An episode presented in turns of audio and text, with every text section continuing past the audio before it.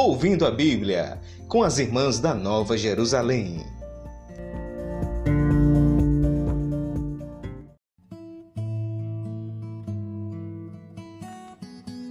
Oi, pessoal!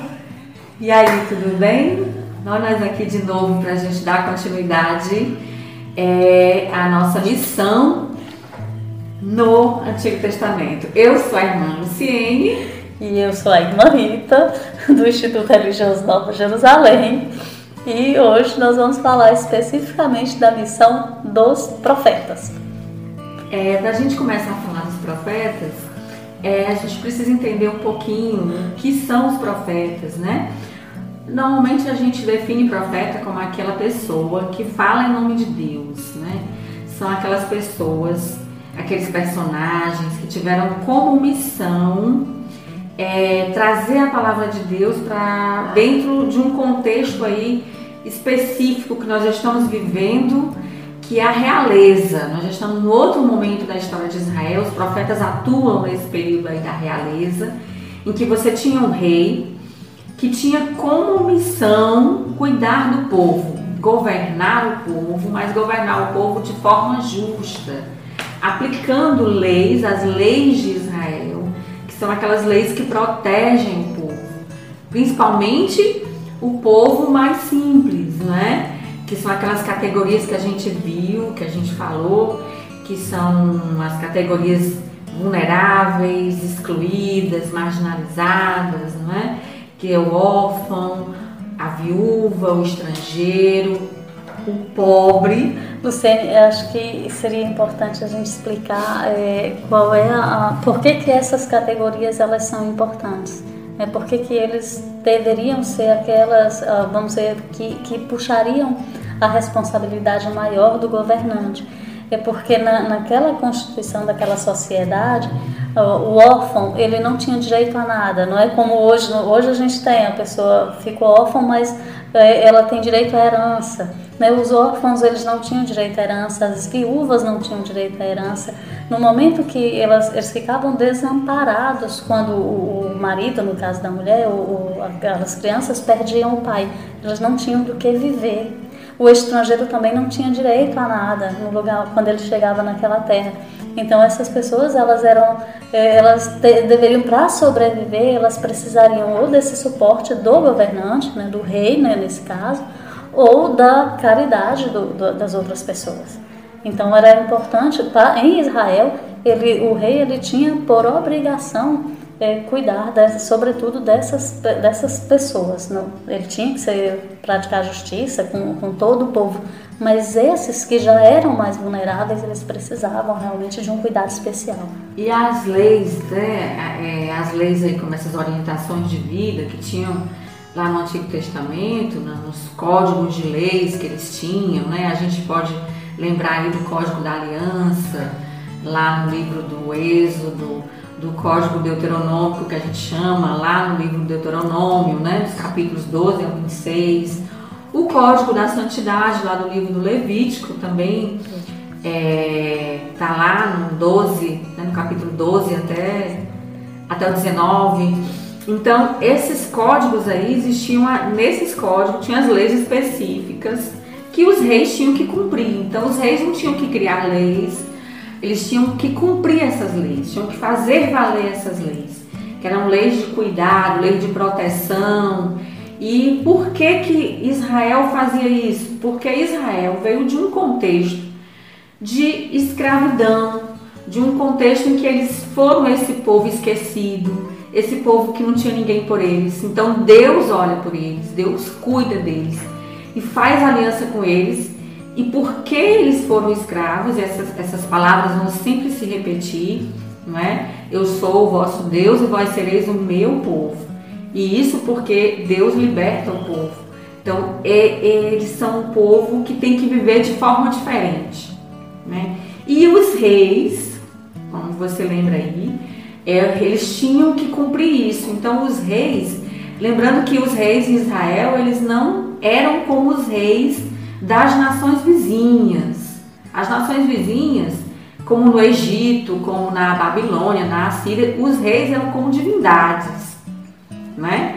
eles se assumiam é, divindades, né? Eles assumiam esse lugar de deuses. E Israel não. O verdadeiro de, Deus de Israel, o verdadeiro rei de Israel, era o próprio Deus. Então isso faz diferença, né? Porque então o rei, ele não tinha, ele não era super poderoso, mas ele era um representante de Deus. Nesse sentido, ele não era soberano, né? O único que é soberano sobre o povo é o é Deus, é o seu Deus. E nessa condição de, de, de representante de Deus, é que ele tinha que é, realmente cumprir a vontade de Deus que estava já, como você mesmo ah, falou agora há pouco, já nesses códigos, a vontade de Deus, o que deveria ser a legislação divina, ela tinha sido dada. Ele era aquele que deveria garantir a execução fiel dessas leis. Só que nem sempre os reis faziam aquilo que deveriam oh. fazer. Como hoje, nem sempre os nem governantes sempre. cumprem a, as leis que estão na nossa Constituição. Então não era muito diferente, não. O povo lá, às vezes, quando assumiam o poder, achavam que eram soberanos, achavam que eram, embora não se assumisse e não dissesse claramente que estava assumindo ali aquela condição de Deus, às vezes os reis tomavam posturas que pareciam que eles estavam querendo mesmo usurpar o lugar de Deus na, na, na execução na, do seu governo. Então aí as figuras dos profetas elas são muito importantes porque os profetas são aquela consciência, né, a voz da consciência que vem a alertar o rei que ele não está fazendo aquilo que ele deveria fazer. Então, um, um primeiro que a gente poderia é, é, trazer aqui para a nossa conversa é o profeta Elias. O profeta Elias ele é muito lembrado por causa da, da do seu momento lá de sofrimento, lá no, no, no Carmelo, e que Deus aparece para ele na brisa suave. Ele é sempre lembrado na parte da espiritualidade, é, quase como aquele que está sempre lá no monte voltado para Deus. Mas não. É, Elias ele tinha uma atuação, como todos os outros profetas, de, de ser essa voz da consciência. A, a atuação de Elias ela está muito ligada ao rei Acabe, que era casado com uma, uma, uma princesa, alguém da, de, de uma origem da realeza estrangeira, e que trouxe para Israel o culto de outros deuses. Então, ali ele, é, é, ele é, Jezabel e Acabe, eles acabam perdendo um pouco, ficou parecido, né? Acabe e acaba. É, ele, ele acaba perdendo um pouco o, o seu lugar, né? ele, ele se perde na, na, na, execução daquilo que ele deveria fazer como um rei de Israel, como um rei que deveria fazer valer as leis eh, que tinham sido dadas por, por, pelo Deus de Israel. E ele faz muito uh, a vontade de Jezabel. Um caso emblemático é da vinha de Nabô, que ele quer se apossar. Ele queria comprar e Nabô não queria vender. E Jezabel ela cria uma, uma estratégia para que ele se aposse. E eles acabam tomando posse dessa, dessa vinha, dessa terra, que é a, a terra para o povo de Israel ele é um bem inalienável. Não é uma coisa que você abra mão, é herança, foi dada por Deus. Você não abre mão por, por nada. E isso era passado só para os filhos. Mas hum, é, a vinha de Nabô ela passa para as mãos de Acabe e por uma forma injusta. Então Elias, é, a partir desse, de, desse momento, ele, ele é aquela figura que está sempre, é, a gente poderia dizer que era é, é realmente o, é, a voz de Acabe, a voz da consciência, uma voz que ele não quer ouvir. E Jezabel também não, mas ele está ali. É, é, eu lembro muito que quando eu, eu, eu, eu, leio essas histórias, eu, gosto de pensar naqueles desenhos infantis. Que a pessoa fica lá na dúvida se vai fazer o bem ou o mal e tem uma, uma figura em miniatura pequenininha de um lado de um demônio dizendo para ele fazer o que ele não deve fazer e do outro dizendo para ele fazer o que ele deve fazer. Então Elias. O certo, né? O certo e o errado. Elias é aquela voz que diz para ele que ele deve fazer de correto e Jezabel fica ali na voz para dizer o contrário lá com Acabe. E, mas aí é, desencadeia assim, uma coisa que é, é, normal, a gente vai ver que vai se tornar é, corriqueiro na vida dos profetas, porque eles denunciam as injustiças dos reis, né, o mau governo, eles são perseguidos. E Elias ele é perseguido até a morte, ao ponto de que ele deseja morrer mesmo porque ele já não suporta a perseguição. Mas isso vai aparecer também com os outros profetas. É, só lembrando aí, continuando falando um pouquinho de Elias, nessa denúncia, né? Porque tem duas coisas importantes que é a missão do profeta, né? Com Elias e com os que virão depois, que é denunciar os erros, denunciar a corrupção, né? Esse governo corrupto aí de, de Acabe, Acabe que era manipulado por Jezabel, era um homem covarde, né? E que Jezabel era uma mulher forte, uma mulher corajosa, né? Que teve uma, um grande protagonismo nessa história e Acabe foi meio que um, um joguete aí na mão dela e não conseguiu ser o verdadeiro rei de Israel. Né? E Elias, ele denuncia e ao mesmo tempo também anuncia, porque são as duas missões do profeta, né? as duas dimensões dessa missão do profeta de ser essa voz de Deus, essa consciência viva do povo. Porque ele anuncia também que embora os reis, os governantes, eles sejam infiéis, Deus não abandona o seu povo. Né? A, a, a, a presença do profeta, o fato do profeta existir no meio desse povo, quer dizer que Deus está ali cuidando desse povo. Né? Então isso é muito importante. E depois do Elias, a gente vai ter o Eliseu, que é o discípulo de Elias, né? Então, Eliseu também é conhecido porque Eliseu vai entrar nesse, nesse mundo político aí, porque também é outra coisa. Os profetas estavam ligados diretamente a essas, essas nuances aí da política, esses, como é que a gente pode dizer? Ele ungia reis, os profetas ungiam os reis, não é? A gente vai ter vários aí na história, né? Desde o início, lá com Davi, né? A gente tem Natan, a gente tem, antes de Natan, a gente tem o, o, Samuel, que também foi um profeta, foi um sacerdote, foi é, uma, um juiz, uma figura importante aí. E Eliseu vai ungir um rei, o Jeú, que é para é, é, tirar o outro do poder. Assumir o poder Assumir dele. o poder, não é?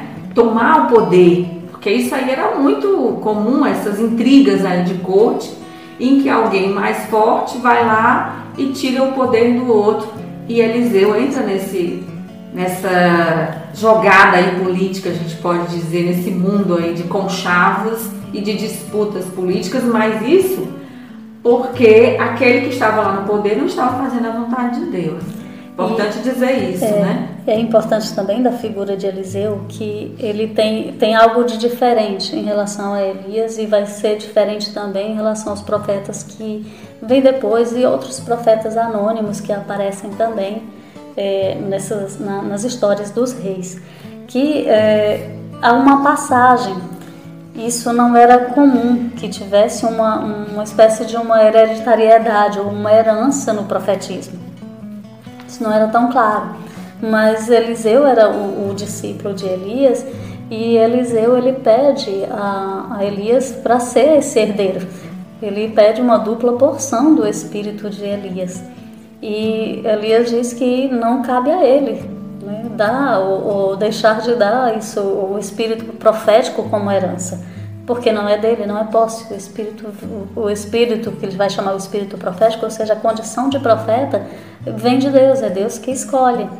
E a partir de Eliseu a gente vai, a, a, por isso que Eliseu ele é diferente, porque ele, ele entra num, numa categoria de profetas que é, é chamado de taumaturgos, ou seja, são aqueles profetas que eles têm uma, uma atuação é, ou uma expressão do profeta que vai além da fala ele, ele faz ações que a gente chamaria de miraculosas, milagrosas, ele, ele tem é, essa característica.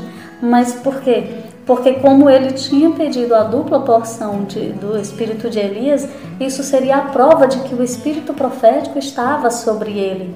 Isso, isso vai estar, tá, tá são duas características muito fortes de Eliseu.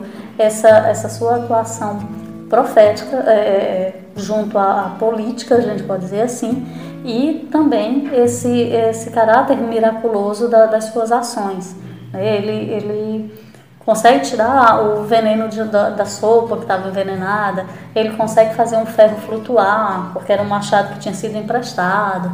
É, é tem, tem umas coisas assim, ele, ele cura, o, ele, ele cura o, o leproso, na, mão, ele multiplica pães. pães. É, multiplica Olha, é, é, é, bem interessante essa, essa coisa de Eliseu. Mas o que, é, o, o que também é muito importante tá, nessa, nessa coisa que, irmã Luciane falava, é a, a, atuação dele junto aos reis. Né? Ungir um rei para assumir o lugar do, do, outro rei que não estava cumprindo o que deveria cumprir.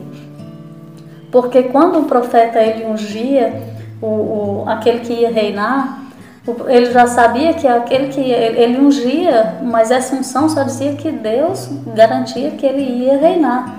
Mas o, o, aquele que tinha sido ungido, ele tinha que fazer a guerra, ele tinha que eliminar o rei que estava reinando e para assumir o trono. Então era bem perigoso para esse profeta ungir. Essa unção, esse, esse trabalho de ungir aquele que ia reinar era perigosa. Então o profeta ele ungia e saía de cena. Ou ele desaparecia, ou ele fugia, ele tinha que correr, ele tinha que ser jovem, porque ele tinha que correr. Porque ele poderia ser morto. Caso o outro ganhasse pois é, guerra, na luta ele, ele poderia morrer. Ele ficava, ficaria mal visto e seria perseguido. Né? É, mas Eliseu ele não sai. Ele unge e ele permanece na, na, Ele é uma figura que é importante tanto para os reis de Israel, mas ele também se envolve, como, como a irmã Luciene falava, nas intrigas políticas dos reinos vizinhos. Ele, ele, era, ele tinha uma boa articulação. Então era ele alguém era um de muita visão. Sabia se meter em política de todos os lados. Sabia. Ele sabia, aquele ali era muito esperto. E ele, e, e ele conseguia, no meio disso tudo, ser fiel. Fazer aquilo que Deus o, o, o orientava a fazer, o, o, mandava, né? Porque eles tinham muita essa consciência também de que aquilo que tem da, o que é a vontade de Deus é ordem. Eles iam lá e executavam. Isso, isso vai ser muito forte em Eliseu. Mas é, nós temos também, isso são os profetas que estavam, é, é, são, tem um primeiro momento que a gente chama que seria esses profetas anteriores à, à, escrita. Depois a gente vai ver que o profetismo ele vai ter uma outra característica. É, tem, a gente tem muitos profetas, né? E a gente não, não tem como falar de todos eles, mas esses profetas aí anteriores à escrita, que a Rita falava, a gente poderia citar alguns, não é? Aqui citar Isaías, citar Jeremias. Os anteriores, eles, eles estão muito. Tem aí os anônimos, aqueles que estavam é, é, junto aos reis, mas tinha Aias de Silo, tinha o profeta de Gêmela, e tem, tem um, um, tantos outros, mas eles não. A, a, gente fala que eram anteriores à escrita porque eles não têm livros é, que tenham sido associados aos seus nomes, a, a sua atuação ela aparece no meio da, das outras histórias, estão lá no livro dos reis, sobretudo, primeiro e segundo reis. Depois a gente vai ver, embora Isaías seja um profeta que tenha o início da sua atuação lá junto a, aos reis ainda, é, chega um momento em que ele, ele tem um, um escrito um amplo, um livro nome, com o né? seu nome, então, associado ao seu trabalho, à sua função, à sua missão é, junto aos reis. E junto ao povo também, porque é, é a, o foco principal era os reis, porque eram aqueles que tinham poder, mas eles também orientavam o povo para que eles fossem fiéis, né, à aliança, fossem fiéis àquilo que Deus queria de cada um deles. E nesse momento a realeza ela começa quando quando a gente tem o período dos profetas escritores, a realeza ela já começa a, em Israel ela começa a declinar. É, tanto que a gente tem um primeiro momento lá o, do, do reino dividido, que a gente tem o reino do norte, que normalmente é identificado como Israel, e o Reino do Sul, que é identificado com, com Judá, eles têm uma, uma história paralela. E eles também têm, nesse paralelo, momentos de fidelidade e infidelidade. E Israel, ele, o, o, reino do norte, ele é destruído primeiramente pela Assíria em 622. Então a gente tem uns profetas que também vinham do norte, que falavam ao, ao, ao povo e aos reis do norte, mas eles também às vezes eram enviados para falar também para o sul. E do mesmo modo, os profetas do sul às vezes eram enviados para o norte. E é nesse meio onde aparecem é, três figuras muito importantes: Isaías, Jeremias e Ezequiel. Né? E alguns deles ficam, a, a sua atuação ela é bem anterior ao período da destruição. Então eles vão acompanhando o processo que leva o povo ao exílio. Um primeiro exílio lá com o povo do, do, do norte, né, quando a Síria toma posse e destrói Samaria. E depois a gente tem a atuação mais forte, sobretudo de Jeremias e Ezequiel, quando também o reino do, do sul é destruído e o povo é levado para a Babilônia. Quando a gente fala de exílio, a gente só pensa no exílio da Babilônia, porque esse foi o, o, mais forte, o mais traumático, porque ali põe fim à realeza tanto de Israel como de Judá, né? A, que seria o povo de Israel, eles, eles perdem essa autonomia de governo é, é, de, dos, dos, reis, eles perdem tudo isso e, e a, a, uma boa parte do povo é levada para o exílio. É, nesses, nesses reis aí é importante a gente salientar a missão de cada um desse, desse, dessa realeza, desse período de destruição, né? Um pouquinho a atuação de cada um desses profetas, né? Então, esses profetas que estiveram com o povo, esses profetas que continuaram nessa linha de, de Elias e Eliseu, desse cuidado com o povo, também se envolvendo na política, né? Isaías era mais ligado à corte, é, a gente pode chamar, existia essa distinção também, né? Os profetas de corte e aqueles profetas que faziam oposição explícita à, à realeza, e Jeremias, né? E Ezequiel. Então, cada um deles aí vai atuar de forma diferente. Acho que Isaías, embora fosse um profeta de corte, ele nunca deixou de denunciar os erros dos reis a quem ele servia. Né?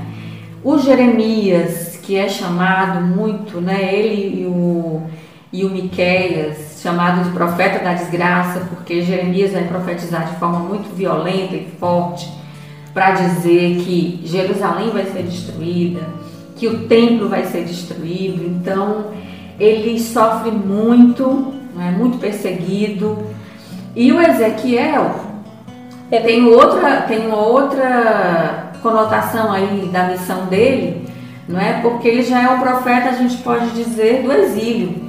Ele, né? ele é levado para o exílio. Agora é interessante do, do Jeremias, como você falava, ele foi perseguido de tal forma por isso que ele, ele depois, num primeiro momento ele fica ali, mas depois ele, é, ele é obrigado a se exilar também, só que para o lado do Egito, né? ele vai para o outro lado. Ele que era para onde ele, ele não queria. Ele sempre falou para Israel ele é fazer, aí. fazer aliança com o Egito, e aí levam ele à força, força para lá para o Egito para se exilar, é. né? E o Ezequiel, Não, o Ezequiel ele acompanha o povo. Ele pro... vai de livre e espontânea vontade. Ele acompanha o povo ao exílio. E é, é, interessante essa, essa coisa do Ezequiel, porque o, o, a profecia de Ezequiel ele começa com uma visão né, do profeta, Deus que vai ao, ao, encontro do profeta lá no exílio. Ele sempre fala às margens do rio Cobal, ou seja, na, lá no, no, na, em terras, vamos dizer, pode dizer, babilônicas lá no exílio. E, ele retoma, isso é muito importante, porque ele retoma a, a perspectiva inicial de Deus que é nômade, o Deus que acompanha o seu povo. Quando o povo, quando o povo é libertado lá do, do, do, Egito e ele vai, Deus acompanha o seu povo na sua caminhada toda até a chegada na terra. Então Deus ele é nômade também. Então, é, é, é, muito forte essa, essa, essa retomada de Ezequiel de um Deus que acompanha o povo. Esse Deus, o Deus de Israel é um Deus que é ligado ao povo, mais do que a terra. A terra é importante, é penhor da fidelidade, porque foi promessa de Deus, foi. Mas no momento que o povo perde a terra e o povo é levado para, para, para o exílio, Deus também vai. Deus está com o povo Deus, sempre, né? É, a ligação maior de Deus não é com a terra, como eram as divindades dos outros povos, é com o povo. E nem com o templo, né? Não está ligado com como as outras divindades. É, eles estão fixos no templo. Isso. É para mostrar isso, né? Se Ezequiel vai, né, mostrando aquela figura da glória Isso. Na glória de Deus que sai de Jerusalém, sai do templo e vai para ficar junto com o povo. Ou seja, como você disse, Deus não está preocupado com terra, Deus não está preocupado com templo, Deus não está preocupado com nada disso. A grande preocupação e a grande parceria de Deus, a gente pode dizer assim, é com o povo. Então, se o povo está nessa terra aqui, ele fica com o povo. Se Deus, se o povo vai exilado, Deus se exila junto com o povo. Então isso aí é bem forte. É, isso, isso também é só, só para a gente concluir, fechar nossa, o nosso caminho, percurso que a gente fez aqui, eu acho que é importante lembrar isso, que o templo ele é importante, era um lugar de encontro com Deus, continua sendo até hoje, nossos dias, o templo é o lugar de encontro, mas se o povo não pode ir ao templo, se nós não temos templo, nós não deixamos de nos relacionar com Deus. Isso é muito importante por causa do momento mesmo em que nós estamos vivendo, que a maioria de nós não pode ir ao seu templo. Isso não quer dizer que Deus não esteja com você, que Deus não o acompanhe no seu dia a dia, nas suas angústias, nos seus momentos de oração. Como o próprio Evangelho lembra, se você entra no seu quarto, senta lá, conversa e reza ao seu né? Deus que está lá. Deus, onde você estiver, Deus vem ao seu encontro. Então nós temos o templo familiar nesse momento específico. Deus vem, como a glória de Deus saiu do templo e foi ao encontro do povo no exílio, Deus vem ao nosso encontro nas nossas residências, nos lugares Onde em que nós estamos. Né? Isso eu acho que é importante para a gente ficar, é, para esse momento que nós vivemos, é, é essa reflexão: Deus está conosco onde nós estivermos.